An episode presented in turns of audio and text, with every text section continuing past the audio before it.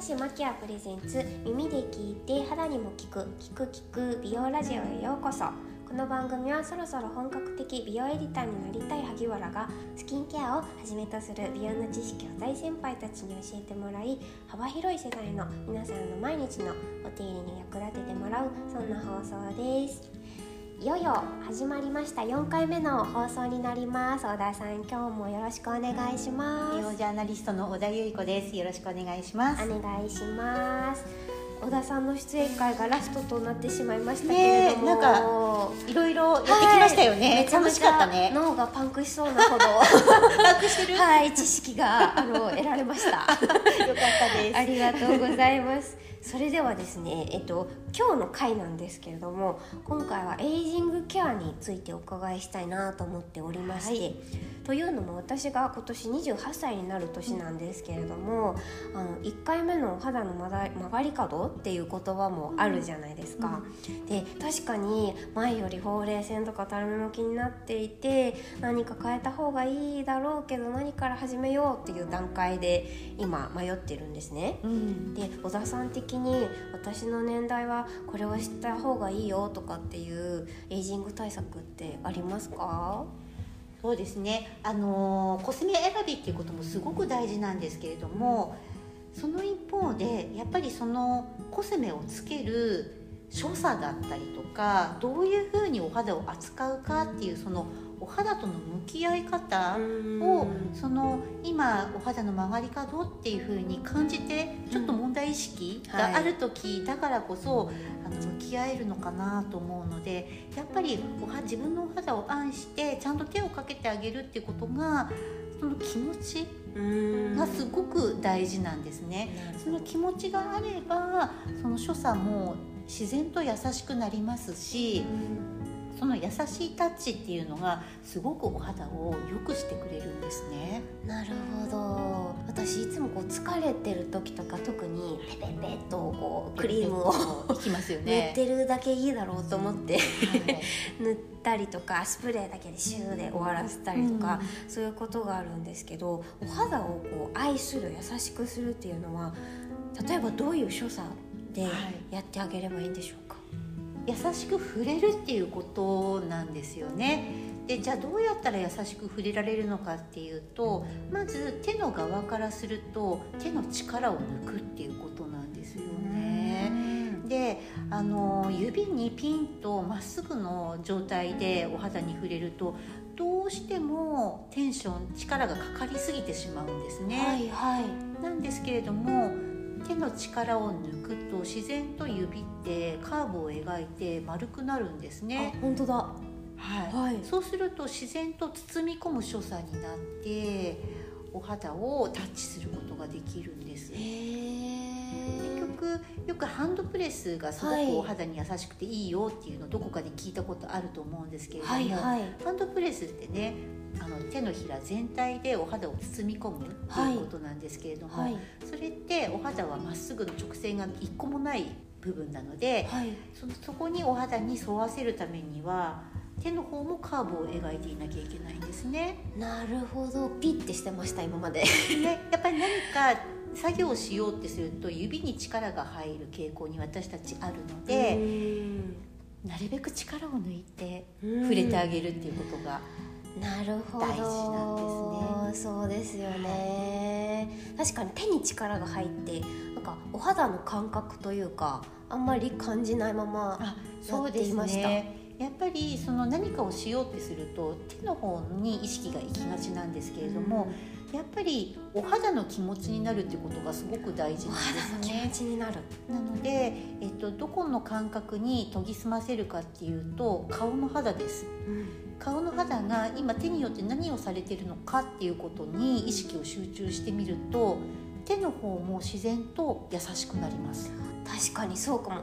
で今まで手ばっかりに集中してたから研ぎ澄ませるっていう感覚が今までなかったです、うんうん触られてる方の側になるよくエステに行くと人からやってもらうから自分の肌に集中していてああ気持ちがいいっていう感じありますよね。はいはいはいそれと一緒でエステされてるような気分でお肌の側は触れるのを待っているっていう感じですね。なるほど確かに自分でやるとどうしてもこっちに行っちゃうけど手元に行っちゃうけど人にやってもらう時の感覚をイメージしていつもエステの方ってこう優しく触れてくださいますもんね。ね。それを意識して、はい。それを今から慣れておくというか、はい。身につけるっていうことは確かにできてないし大切なことだなと思いましたちょっ。とだけそこになんかあの集中力というか別に時間がかかることではないのででじゃなくてお肌の側に集中するだけです。なるほど、毎日のケアでもやっぱり気持ちの違いで全然全然変わり違いますね。あとそこに集中することでなんか余計なこと考えなくなるのでそれもとってもいいんですねなんかこう作業しようってするとどうしてもなんかこう慌てふためいちゃうっていうかね、早く手入れを終わらせようとしたりとか、はいはい。なんかこう義務的な感じになってしまうんですけれど、はい。される側からしてみたらやっぱり丁寧にやってほしい気持ちが良くなりたいじゃないですか、ないのでそうすると自然と手の動きもゆっくりになるんですね。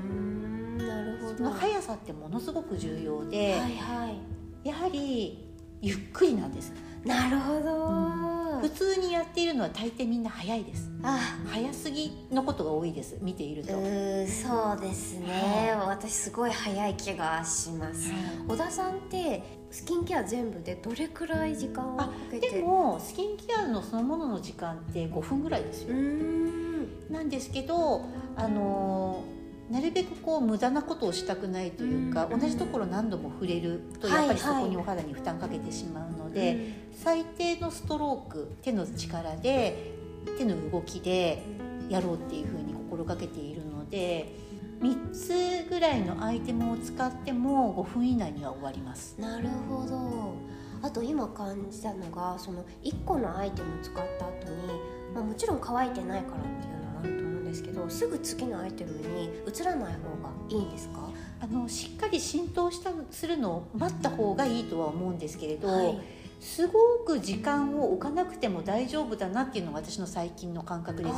前は少し時間を置いてからの方が次のものに行きやすいな馴染みやすいなと思ってたんですけれど、はい。今の化粧品のすごく優秀で浸透技術がめちゃめちゃアップしているので、はい。すぐに浸透してくれるんですね、はい。なので手の使い方さえ間違えなければ、はい。手の指の広い面を使って指の腹全体手のひら全体を使ってなるべく広い面で塗っていくなじませていくっていうことをすればめっちゃ時短で顔全体に伸ばすことができます。へーなるほどもう要はその5分の使い方というか、その5分にちゃんと集中できるかどうかっていうことですかそうなんね。なんでたった5分なんでね、うん。で絶対5分以内に終わりますから、うん。あの慌てずにそうですね。はい、何時に出なきゃいけないって何度も何度も時計はいを見たりしないで、はいちょっとゆったりとした気分でね、はい。やってもらっても5分で終わりますので。そうですよね、たかが5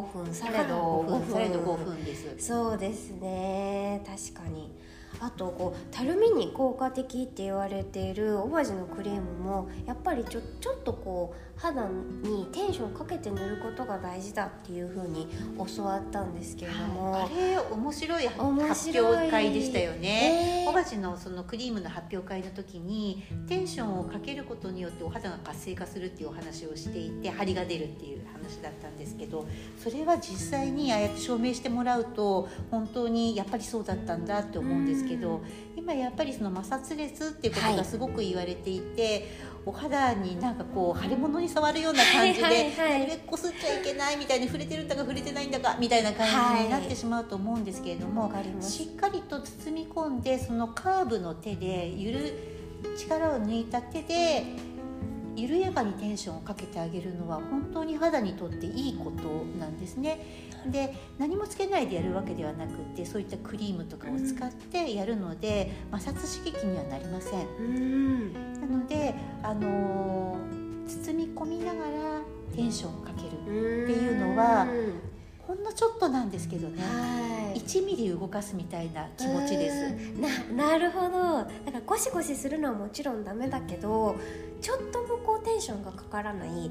例えばもうあれですよね腫れ物に触るっていう表現がまさにだと思ったんですけどスプレー塗っておしまいとか もったいないですねねあとクリームべちゃってこうののせるだけでおしまいとかっていうのはもったいないっていうことですね。そうなんですその肌の奥にその張りの元を生み出すコラーゲンとかエラスチンを生み出す繊維画細胞っていう細胞があって、そこにテンションをかけてあげるのが好きらしいんです。繊維画細胞が。なるほど、はい。はい、ちょっとこうピンって伸ばす感じが大好きで、はい、そうするとコラーゲンを生み出すらしいんですね。なるほど。もうだからさっきもそうですけど成分がいいものだから塗ってるだけじゃダメなんですねやっぱり。もったいないですよね。そこにちょっとだけいいテンションをかけてあげることでお肌がより活性化してくれるんですよね、はい、テンションをかける時はやっぱりあのたるみもあると思うので上向きに塗るのがそうですね、上向きがいいと思います。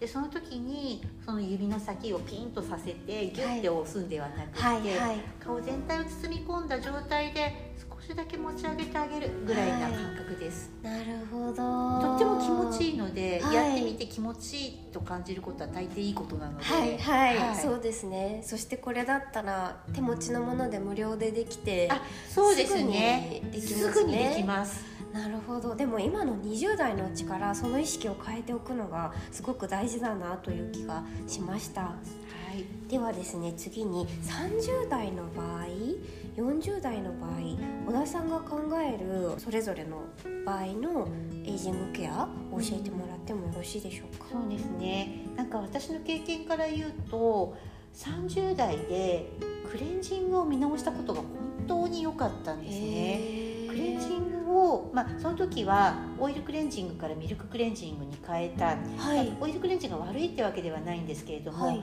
その自分に合っているクレンジングに変えたことによって肌がめちゃめちゃ蘇ったんですよ、でそれまでとってもじゃないけど自分の肌って人に自慢できるようなものでもないし好きでもなかったんですけど初めて好きって思えたんです自分の肌が。そのぐらいにクレンジングって大きな要素なのでやっぱりなんかこうお肌の変わり目だなって思ってなんかちょっとエイジングが気になるわそれこそほうれい線がとかっていうふうに思った時に何をしたらいいかっていうとまずクレンジングを見直すことをおすすめします。なるほど。多分皆さん結構塗ることに私もそうなんですけどまずそっちからいきますよね。しがちですけどまず落とすものでも変わるんですね。落とすものが一番変わると思います。そうなんだ。はい。えー、結構おざなりにしちゃってたかもしれないです。ねなんかやっぱりそのクレンジングってどうせ落としてしまうから洗い流してしまうから何でも同じかなって思いがちなんですけれども、ね、やはりそのお肌のバリア機能を洗いながらクレンジングするってとっても高度なことなんですね、はい、でも今そういったいい製品クレンジングも洗顔料もいいものがたくさん出ていますからちょっとねそこにお金をかけてみるっていうのもすごくいいと思うんです。まず投資するのは、はい、化粧水とかというよりもクレンジング。そうですね。それ、うん、ぜひやってみていただきたいですね、ちなみに小田さんのその運命を変えた、えー、クリームクリームクレンジングミルククレンジングは何なんですか？あその時はですね今も買えると思うんですけどオルラーヌのオリゴっていうシリーズのピンク色のミルククレンジングだったんですけど、はいはいはい、それは本当にお肌を変えてくれましたね、えー、すごいこう明確にお肌を変えてくれたっていうアイテムに出会えるってすごいいいですね、はい、まずは皆さんあのクレンジングを落とし物を見のが見見直すということで、はい、はい、あとは何そうですね、はい、でね30代でそうやって自分の肌が初めて好きだなと思ったらなんだかちょっと調子に乗ってきまして、はい、なんかすごくこうスキンケアやることが楽しくなってきたんですね。それで30代で取り入れたのはクリームです、はい、クリームってやっぱりベタつくし自分には必要ないものってその時、はい、20代までは思ってたんですけれどね、はい、やっぱりクリームを取り入れたことでお肌がより強くなって乾燥肌で揺らぎやすい肌だったんですけど肌が丈夫になって張りがてだなっていう実感がありました。なるほど。乳液までは使われていたけどなんかね乳液もねなんか省きがちだったんです。そうなんです。トゥーマッチだなっていう、かベタつくしなんかムズムズするしぐらいな感じだったんですけど、うんうん。ちょうどその頃から、まあ、乳液も含めてなんですけれどもクリームもいいものがたくさん出てきて、はい。いろいろなものの中から選べるようになったんですね。はい。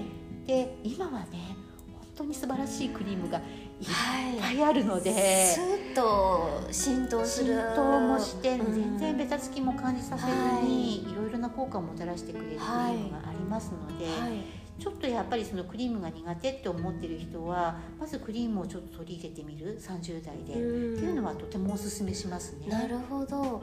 なんか確かにクリームってこう蓋をする役目っていうイメージが強いんですけど今のってすごい美容成分がもうふんだんにびっくりするぐらいクリームに入ってるから塗らないっていうのが損ですいやよね本当にそう思います。うん。クリームってやっぱりあの油分が多めに、はい。はい、であのできているコスメなのでで油分の中に相性のいいエイジングケア成分っていっぱいあるんですよね。なるほど。だからいろいろな成分を入れやすいんですクリームって。あなる化粧水とかよりもクリームの方が入れやすいん入れやすいんです。そうなんですね、なのであのもちろん美容液もね今はい。たくさん、あのはい効果をもたらしてくれるものあるんですけれども、クリームってそこにプラスしてさっき蓋っていう話もありましたけれども、やっぱりそのバリア機能の今回1回目でしたっけ2回目でしたっけでありましたけど 角層のバリア機能っていうのを補ってくれる効果があるので、はい。お肌が丈夫になっていくんですよ。なる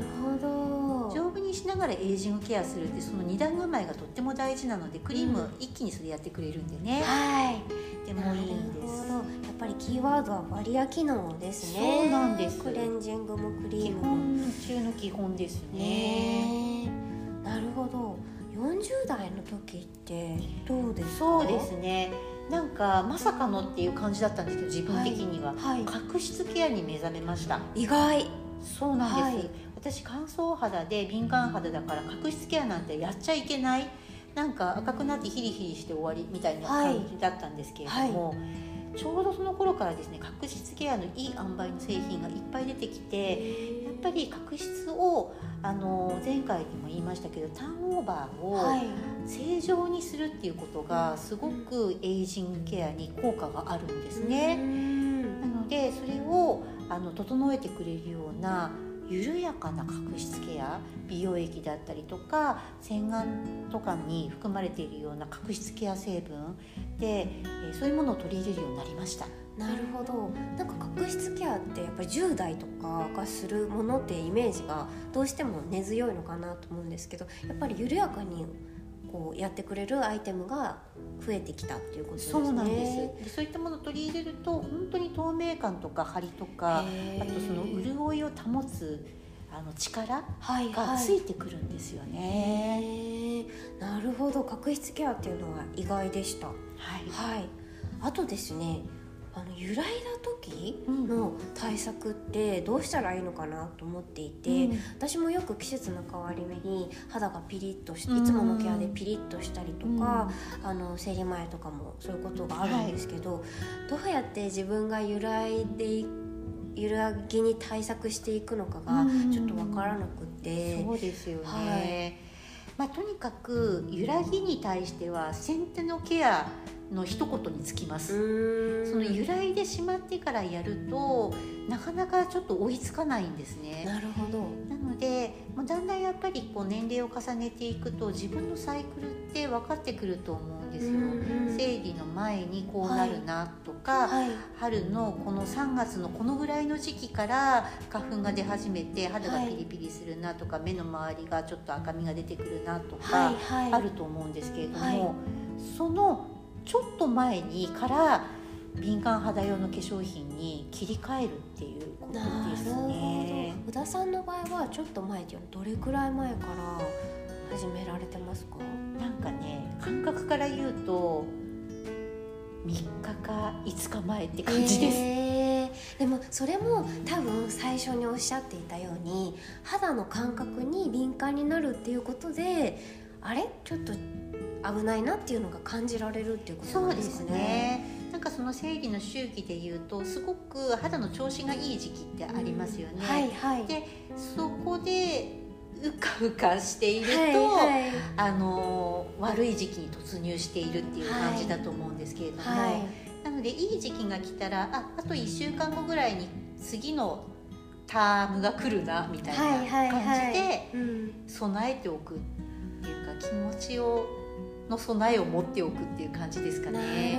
でそうすると気気持ちがあるとなんかお肌がだんだん前ほどそのピークの時の潤ってピカピカな感じからちょっとあのくすんできたなみたいな感じが分かってくるんですよなね。どそうですね揺らぎが一番のこうエイジングの要というか揺らぎを制すのが要ってそう言われそうますね。そうなんです。やっぱり揺らいでる状態っていうのはお肌の中に炎症が起こっているっていうことなので、まあ、いわばちっちゃな火事が起こってるみたいなことなんですね。なのでその火事を早く火消ししてあげるっていうことが、あの大事で、まあ、火事が起こっているとそこで SOS のサインが出てしまうので何らかお肌にダメージを与えてしまうんですね。うん。なのでシミを作れっていうサインが出てしまったりとか、はい。コラーゲンをちょっと切ってしまいましょうっていうサインが出てしまったりとかするので、はいはい。それがシワたるみの原因になっていくんですよなるね。ほど。もう早急に火消しをしてあげるのが火消しが大事なんです。大事ですね、はい。やっぱり敏感肌用のコスメを揃えつつアイテムはちょっと品数を減らした方がそうですね。それが本当にいいと思います。シンプルケアにしていく。うん。だからいつもどうでしょう？3品使っている人は2品に減らして例えば化粧水と乳液だけで終わってみるとか、うん。そういう工夫をしてみるといいますね。なるほど。なんか揺らぎがちな時こそこう塗り重ねるのではなくって、うん。シンプルなケアに立ち返るってことですね。心配になるとちょっとこういろいろ塗りたくなっはいちゃいますよね。はいはい敏感肌用のを高品重ねていたとか。そそんなにですか？保湿せねばみたいな。ああなるほど。保湿大事なんですけどね、はいはい。うん、でも必要な量をあの丁寧に塗ることの方が大事かもしれないですね。すね。やっぱりその重ねれば重ねるほどうん。摩擦の危険は増えてしまうので、まあ、丁寧にできていれば大丈夫だとは思うんですけれども、はい。やっぱりいろいろなこうものを重ねていくとそれだけ成分の種類が増えていってしまうっていうことがあって、はいはい。みんな自分に合ってればいいんですけれども、はい。その中の一つでもなんかちょっとこう刺激になるようなね、はいものがあるとそれが引き金でプチ炎症になってしまうのでやっぱシンプルにした方が揺らぎに対してはいいケアができますよね。なるほど。ちょっと見直してみようかなと思いました。ありがとうございます、では最後にいろいろ小田さんに教えていただいたんですけれどもそんな小田さんのおすすめコスメハイアンドローのアイテムを1品ずつ教えていただけますでしょうか？はい、はい、アンドローですよね。はいどっちから行こう？じゃあローから行きますか。そうですねお値段が手が届きやすい方ですねはい、えーっとね、えー、イ肌の薬用ローションです。き私も。はい。ですよね。はい。なんか私本当にこれがお守りコスメなんですよ。やあーなるっほど。ぱりあの敏感に傾きやすい肌なので、まず最初に感じられるので化粧水がしみるところから揺らぎって感じちゃうんですけれど。なのでさっきあの揺らぎに備えるっていう話ありましたけれども、まず切り替えるのは化粧水をこのイ肌薬用ローションに変えることからなんですよ、えー、確かに化粧水が一番こうひりつきとかありますもんそうでしょね。なんかね化粧水が引きついちゃうとちょっと一個あのダメージ食らったなみたいな、はいはいはいはい。一撃食らった感じになっちゃうので、それをしないためにイ肌薬用ローションはいつも手元に置いてあります。うもうずっとストックされてるっていう。感じですかね 180ml で1650円なのでそんなに？あの、はい、お手頃だと思うんです比はい。較的、はいなので皆さん常備していただきやすいのかなと思うんです。これのやっぱり最大いいところは抗生性ワセリンっていうあのワセリンが化粧水の中に入ってるんですよ、はいはいはい。そうなんですね、はいえー、でもこれ結構テクスチャーはしっかり。はい、あの少しだけあの優しい感覚ありますけれど、すぐにお肌に浸透するので、はいはい。そんな化粧水なのに抗生性ワセリンが入ってるってすごいことだとす思うんですね。ごいことですね。なんかワセリンっていうとやっぱりこうバーム状っていうかね固はい。形になっていて、はい。美肌にもバームあってそれもすっごく人気の商品なんですけれどもやっぱすごいなと思うのはこの化粧水なんですよね。化粧水でやっぱりここまでお肌に優しくって抗生性ワセリンで守ってくれてでしかもあの肌荒れ防止成分が、あのきっちり2種類でしたっけね、はいはい。入っているので、はい。あの炎症もそのさっき言った火事ちっちはいゃな火事をはい。抑えてくれる効果もなるほど。これがあればもう安心っていう感じですね。まず最初の第一歩でつまずかないためにスキなるほど。ンケアの。はい、はい。小田さんはとってもしっとりタイプがお好あきですか？そうですね。とてもしっとり化粧水を使ってます。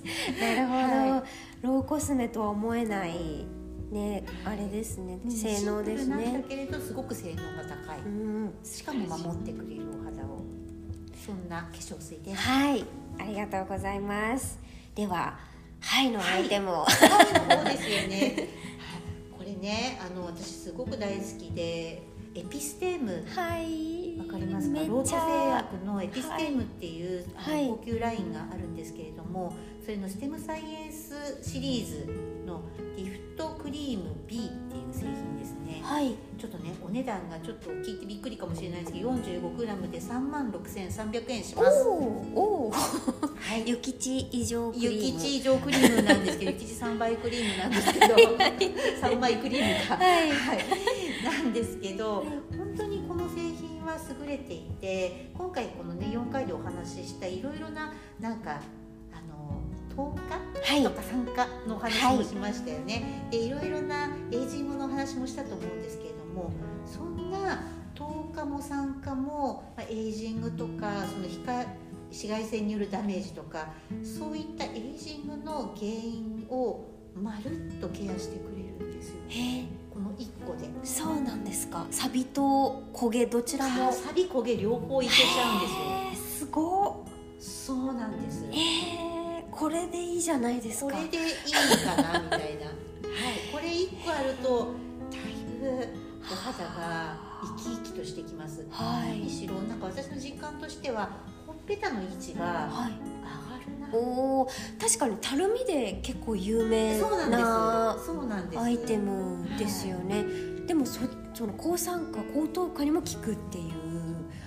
それを多分あの多角的しているからこそちょっとね私も57歳なんで57歳のほっぺたってやっぱり下がったらなかなか上がってくれないんですよ。はいはい。そんなほっぺでもふって軽くなったみたいへにえ丸みがねあの復活するので、はいはいはい。もう肌を底上げするからこそのちょっと掘って上がる。ポって上がる感じなんですよでなんでこれをしてくれるかっていうとその注目しているところがなんと今回お話ししてきた表皮とか真皮とかのその下に皮下組織っていうのがあるんですけれども、はいはい。そこにも着目しちゃってるんですよね、もうすごいですでねそれだから本当の意味での底上げなんですよ、はいはい。なので下がったものもこうなんか感覚的に言うとちょっとこう1ミリずつ上がっていくみたいな気分です、えー積み上げて積み上げてなんかこう、はい、下から支えられて上がっていくみたいな感じで。え化粧品でも皮下組織にアプローチってできるんですね、はいですね。なんかへ幹細胞研究がロート製薬さん本当に素晴らしいので最先端ーはい。ずっと歩んでらっしゃるんです、はい。だからこそのぱりロートさんも先ほどの伊肌の資生堂さんもやっぱり独自研究の力が素晴らしいブラがンドですよね。そうですよね。それだからこそ生まれたこの商品っていう感じですよね。すごいなんかさらに使いたくなりました。はい高い価値あり。はい、なんかこうご褒美として、はいはいはいなんか買ってほしいなっていう気持ちがすなごくしちゃうるほど。おすすめのテムです。はい。ありがとうございます。納得のアイテムたちでした。ありがとうございます。それでは小田さん本当に全4回ありがとうございました。楽しかったね。楽しかったですね。こんなにね萩原さんとの話とか、肌の話とかしたことなかったもんね、なかったですね私もやっぱりあのこう積み上げ知識を積み上げていくっていうことをしたことがちゃんとなかったなと思ったのでもっと一からこう積み上げていく作業を勉強したいなと思いました、こねこの番組続いていく、はい。続いていくんですもんね、はい、今日のあの放送今日というか全4回の放送ですごいその礎が石津はい。知識の礎が気づかれたような気がしております。次のゲストの方も素晴らしい教えがたくさんあると思うので、はい。なんか萩原さんの伸びしろが。もうちゃんと伸びてくれるといいんですけどね。伸びしろのままじゃなく。何回続くかわかんないですけど、はいに100点満点がね。はい。狙えるといいなと思っております。はい。小田さん本当にたくさんの学びをありがとうございました。ありませんありがとうございました。5月のゲストは君島十子さんを予定しております。また来月もどうぞよろしくお願いします